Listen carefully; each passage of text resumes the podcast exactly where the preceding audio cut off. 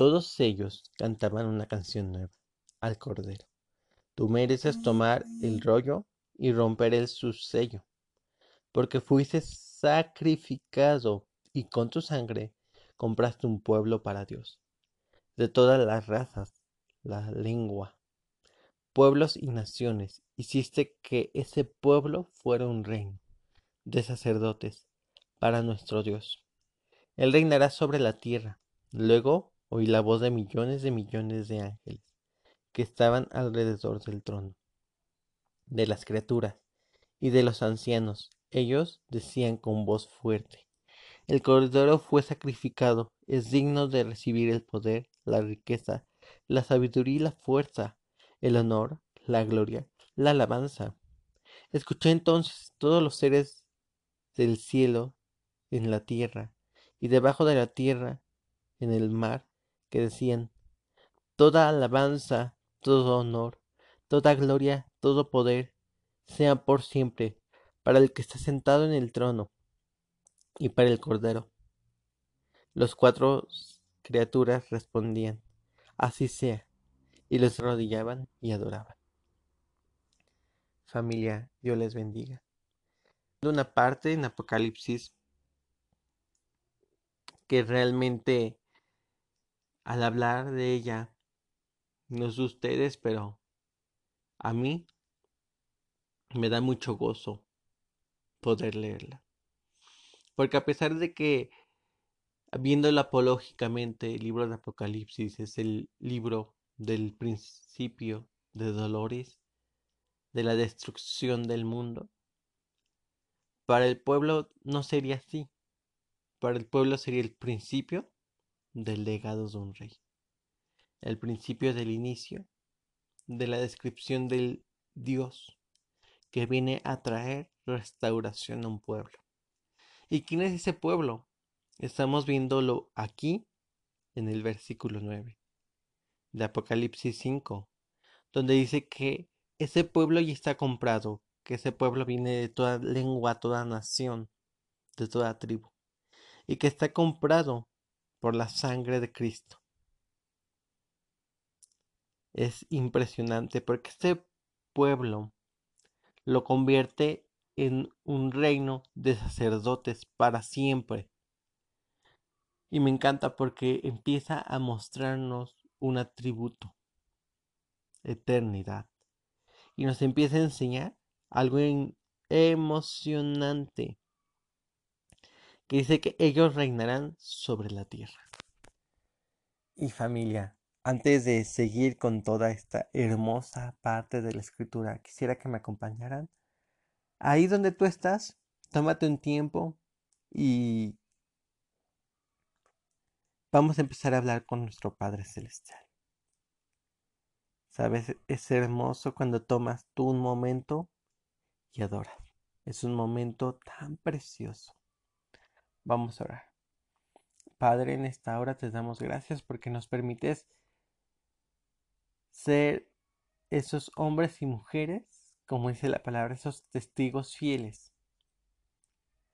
y no solamente somos testigos, somos partícipes de tu palabra. Podemos ver, entender y comprender quién eres tú, pero queremos aún enamorarnos más de ti, saber que tú vas cada día más eh, demostrándonos quién eres. Y nos demuestras no porque tenga la inseguridad en nosotros como tú te revelas, sino porque quieres que nosotros tengamos la confianza y saber quién eres tú. Padre, hoy vamos a empezar a ver partes de Apocalipsis, pero yo quiero que tú uses mi boca para articular palabras, que tú reveles y muestres y hables. No importa qué teología, no importa qué enseñanza, lo que importa es lo que tú tienes en nuestro en tu corazón para nosotros. En el nombre de Cristo Jesús. Amén. Y me encanta familia, regresando a esta parte en Apocalipsis, porque vemos aquí primero un rollo, vemos una carta, vemos un libro. Y este libro está escrito por dentro y por fuera. Pero me llamaba mucho la atención cómo dice el escritor, el... No diré el escritor, el secretario de Dios. Y dice así, en el versículo 2 del capítulo 5. Y vi un ángel poderoso que decía con voz fuerte, ¿quién es digno de romper el sello y de abrir el rollo? Pero no había nadie, ni en el cielo, ni en la tierra, ni debajo de, la de ella, que pudiera abrirlo y leerlo. Yo me puse a llorar mucho, pues no había encontrado a nadie que mereciera abrir el rollo y leer lo que decía. Entonces uno de los ancianos me dijo, Deja pues de llorar, que el león de la tribu de Judá, el descendiente de David, ha ganado la victoria. Él puede romper los siete sellos y abrir el rollo. Y me llama la atención porque anteriormente, cuando había un escrito muy importante, tenía que ser sellado para que nadie más lo abriera, al menos que fuera el mismo propietario o alguien de la familia real. Prácticamente era para proteger lo que estaba escrito, pero ya estaba dictado. También en un sello se utilizaba para que el decreto fuera sellado y nadie pudiera romperlo. Y aquí me llama la atención porque no había nadie que pudiera abrir el sello, no había ninguna persona digna, no había nadie que fuera posible responsable para poder abrirlo. Y me llama la atención más adelante cómo es que llega un anciano. Y muchos piensan que ese anciano es posteriormente el mismo apóstol Juan, ya más grande. Y eso después lo veremos, eso no importa mucho ahorita, lo que importa es que ese anciano se para y le dice a este hombre que tiene la visión, deja de llorar, para de llorar, porque se ha levantado alguien que es capaz de abrirlo, alguien que viene de la tribu de Judá. Tú y yo podemos recordar quién era la tribu de Judá de la tribu de Judá. Dice la palabra, si lo empezamos a ver desde Génesis, que Abraham tuvo Isaac, Isaac tuvo a Jacob, Jacob tuvo a once hijos contando a José. De los once, como José estaba muerto, entonces es tomado sus dos hijos, Efraín y Maneses, y de ahí se hacen las doce tribus de Israel. De las doce tribus hay uno que se llama Judá, y de ese Judá viene una bendición. Acompáñenme. En el libro de Génesis capítulo 49 vemos una bendición que Jacob, el abuelo o más bien el padre de los doce, empieza a bendecir a cada uno, independientemente a Maneses y Efraín. Pero en el versículo número 8 vemos cómo Dios hace memoria a cada uno, y uno de ellos es Judá. Dice así Judá, tus hermanos te alabarán, derrotarás a tus enemigos, los hijos de tus papás te alabarán. Judá es como un cachorro de león. Hijo mío, te has parado sobre animales que has matado. Se agacha y se acuesta como un león. Y como un león, ¿quién lo va a molestar? Nadie le va a quitar el poder a Judá, ni el centro ni el cetro que tiene entre los pies, hasta que llegue el verdadero rey. Todas las naciones obedezcan. Él amarrará su burro a la viña, amarrará al hijo de su burra a la mejor viña. Él lavará su ropa en vino y su manto en la sangre de las uvas. Sus ojos son más oscuros que el vino y sus dientes más blancos que la leche. Y aquí Jacob escribiendo sí las características de Judá. Pero me llama mucho la atención y creo que es mucho lo que me llama porque aquí Jacob estaba haciendo alusión a lo que hoy conocemos como la parte de la entrada triunfal de Dios. Y también hace memoria de que Judá estaría la alabanza. En Judá habría gran gozo. Pero ese gran gozo sería por algo específico. Sería porque en él habría un lugar de reyes. Un lugar donde habrá victorias. Un lugar donde se posicionará un rey. Un lugar donde posteriormente llegará un rey más alto y más grande y será el verdadero rey de las naciones. Y que todos se arrodillarán y él entrará con victoria a tomar posesión. Y me llama, me encanta porque aquí son partes del nuevo pacto, donde dice que de la ropa se lavará en vino, la sangre, el manto y la sangre de las uvas, que sus ojos serán como de vino. Y me llama esta parte porque es algo esencial en ver. Porque aún estos hijos de Jacob que habían sido llevados a Egipto, aún no habían regresado a Israel. Aún, más bien Israel, a, la ciudad prometida, a la tierra, a Canaán. Y aún no había levantado un rey aún. Y en ese momento Dios le revela a Jacob como en Judá que iba a ser una gran nación y que esa nación iba a ser nación de reyes y sacerdotes, pero más de reyes. Y me llama la atención porque esta nación de reyes desde un principio y estaba en el corazón de Dios, incluso desde antes. Si hablamos de antes, tenemos que hablar de Génesis.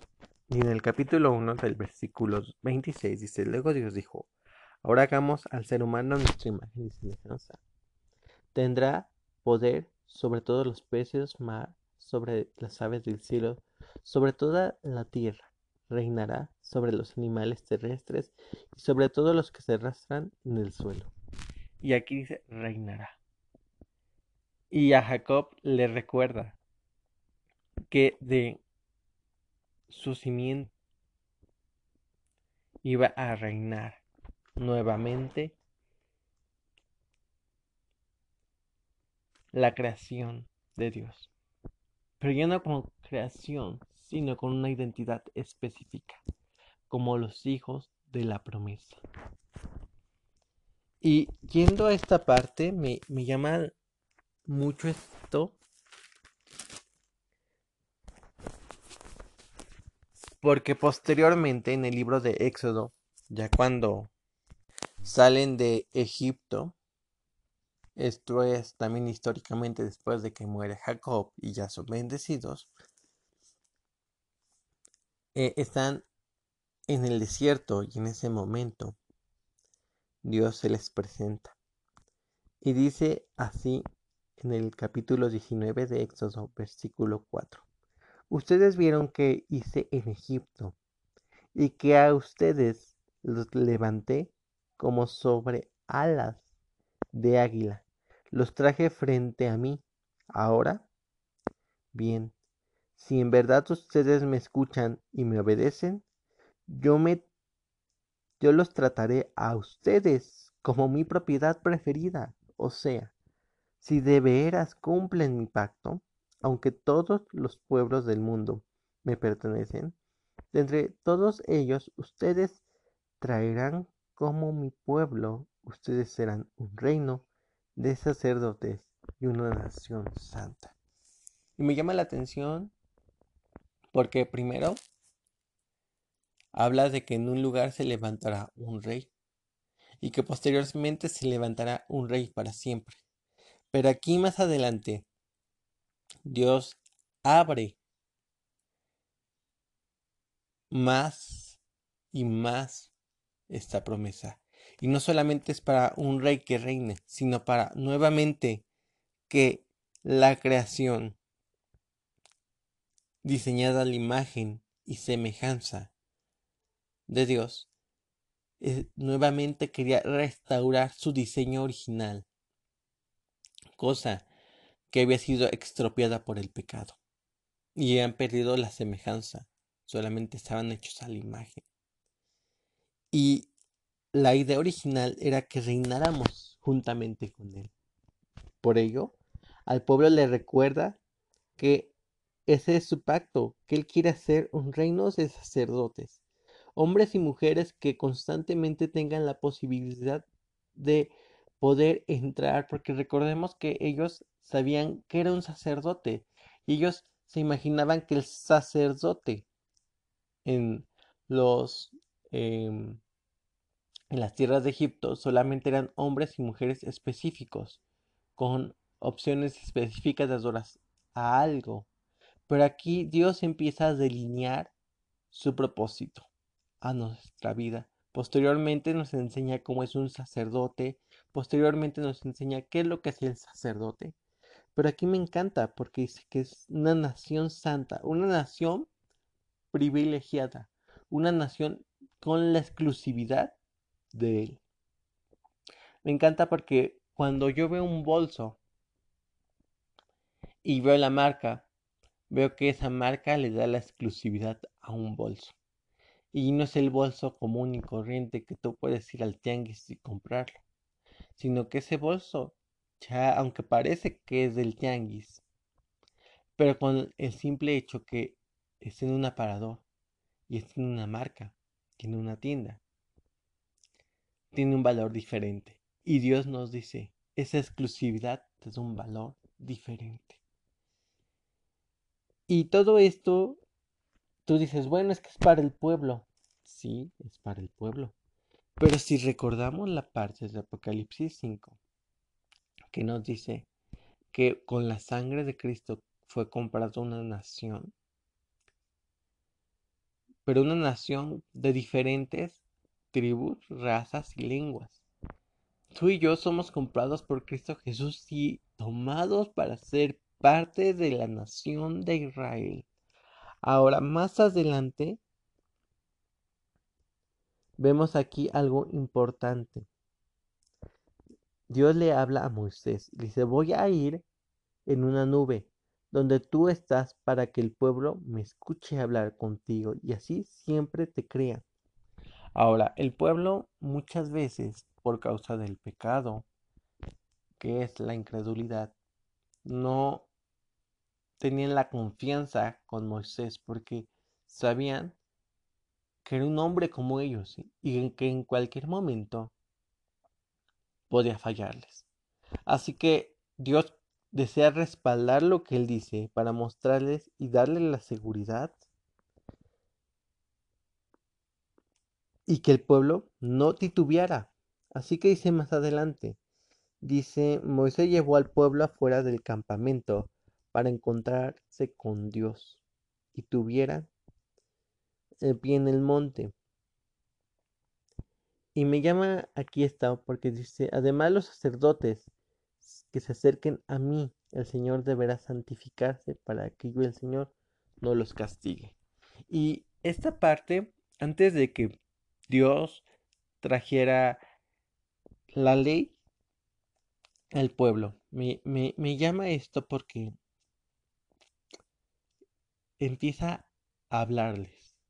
Si regresamos al 19 y les dice, miren, yo los amo mucho, pero solamente quiero que me escuchen y me obedezcan. Es lo único. Es lo único que es lo que yo quiero. Es lo que yo anhelo, lo que yo deseo. Y que ustedes se desmezclen de las naciones. Recordemos que ellos venían de una nación de Egipto, que tenían ya hijos con egipcias, que se habían hecho ya a naciones de egipcio. O sea que voy a que habían adorado a dioses, a que habían hecho muchas cosas y que Dios en ese momento le está diciendo ya son mi nación santa, sepárense, que los quiero exclusivamente para mí. Por eso era la santificación.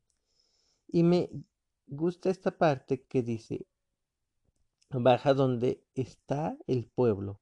Buscaron y tráelo aquí contigo, pero no dejes que ningún sacerdote ni ningún se acerque al Señor.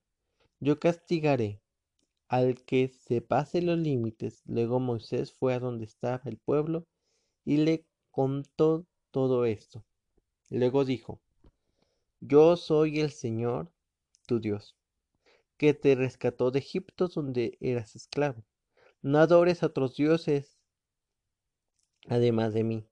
No tengas para ti ningún ídolo ni nada parecido, porque hay arriba en el cielo, ni que hay debajo de la tierra, ni de lo que hay en las aguas que están debajo de la tierra. No te inclines ante ellos, ni adores, porque yo soy el Señor tu Dios.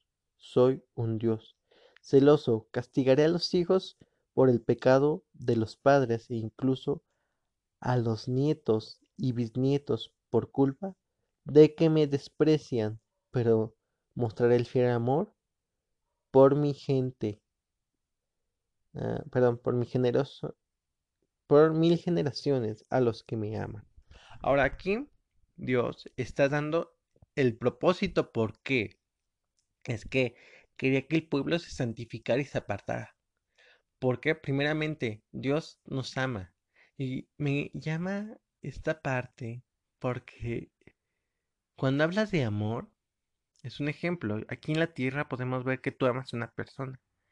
Y si tú ves que esa persona la amas con tanto, a lo mejor dices, ay, es que esa persona es celosa porque no, no quiere que hable con otra. Porque en el momento que está hablando con otra persona empieza a hacer celo. Y hay celos que son enfermizos, celos que a lo mejor llevan hasta matar a otra persona. Pero aquí Dios dice, es que ustedes son mi única posesión y yo los amo tanto y mi amor es tan fiel que yo lo único que, pido, bueno, pide diez mandamientos, pero el principio dice, yo les quiero recordar que soy el Señor que los sacó de Egipto y que los ama. Y que así como los ama, si me desprecian, si desprecian ese generoso amor, vendré y destruiré y maldeciré a sus nietos y a sus bisnietos. Tercera y cuarta generación. Pero si me aman y obedecen mis mandamientos, o sea, obedecen mi palabra, entonces yo los amaré. Yo los bendeciré. Ya después menciona en las otras eh, dos partes de perdón, las otras mandamientos, cómo es que ellos tienen también que amar al prójimo. Pero primero es amadme a mí y luego ama a tu prójimo. Y ese amor porque Él nos vio primero. Y ese es el propósito. Ahora, aquí en este propósito el pueblo no entendió y no lo comprendió y cuando el pueblo no lo entiende y lo comprende en el capítulo 19, dice, sí, lo haremos. Todo lo que digas. Pero qué fácil es poder leer, sí lo haremos. Pero el sí lo haremos en esta parte. Es, anda, dime lo que tú digas porque ya me falta poco tiempo y lo haré con mis fuerzas. Ahí es cuando se empieza a condicionar. Y Dios aún se muestra con su amor. ¿Sabes? Dios siempre se mostró con su gracia. Siempre se ha mostrado con su gracia y el pueblo ha condicionado a Dios, siempre. El decir si lo haremos era un reto, porque es decir, yo lo haré con mis fuerzas. No es yo lo haré porque realmente lo quiero hacer, sino porque es una obediencia y una obligación, no por amor. Dios nunca quiso que hagamos las cosas por obligación, ¿sabes? Sino por amor. Es como ver un ejemplo que tu madre, tu abuela, tu tía, que más amas, te mande a un mandado. Y en ese mandar tú vayas, pero tú puedes ir porque te envió, o tú puedes ir porque realmente la amas y quieres realmente obedecer. Y me llama la atención porque, bueno, aquí son muchas cosas, pero una de ellas es que ya cuando les entregó los mandamientos, el pueblo empieza a tener temor. Porque dice que en el versículo 18 del capítulo 20 dice, todos vieron los relámpagos y escucharon el trueno, el sonido de trompeta. Pero a ver, espérate. Voy a hacer una pausa en esta parte. Porque Dios mencionó algo por el estilo en esto. Dice en el regresando al versículo, al capítulo 19, en el versículo número desde el 12, diles que no se acerquen a la montaña, que establecen unos, límites que yo dejé, que el pueblo lo cruce, porque el que llegue a tocar el monte será ejecutado. Nadie deberá tocar al que haga eso. Lo matarán lanzándolo piedras o disparándole una flecha. Tendrá que morir sin importar si es un ser humano o un animal. El pueblo podrá subir al monte solo cuando suene la trompeta. Y bueno, aquí vemos algo esencial antes de tocar esa parte.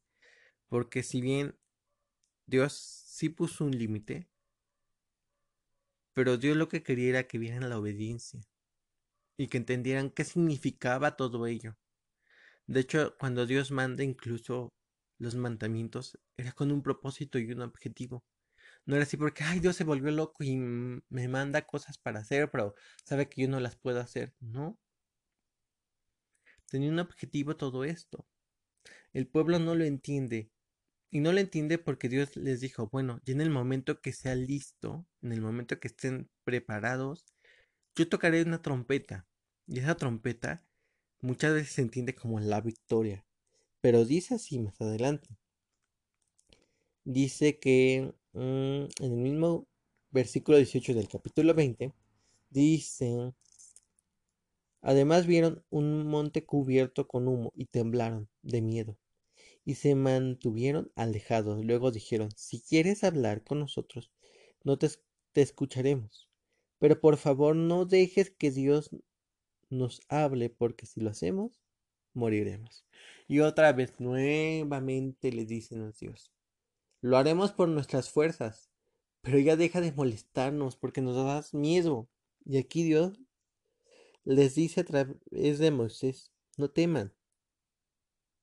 De esa manera, Dios vino a ponerles a prueba para que por medio del temor de Dios eviten el pecado.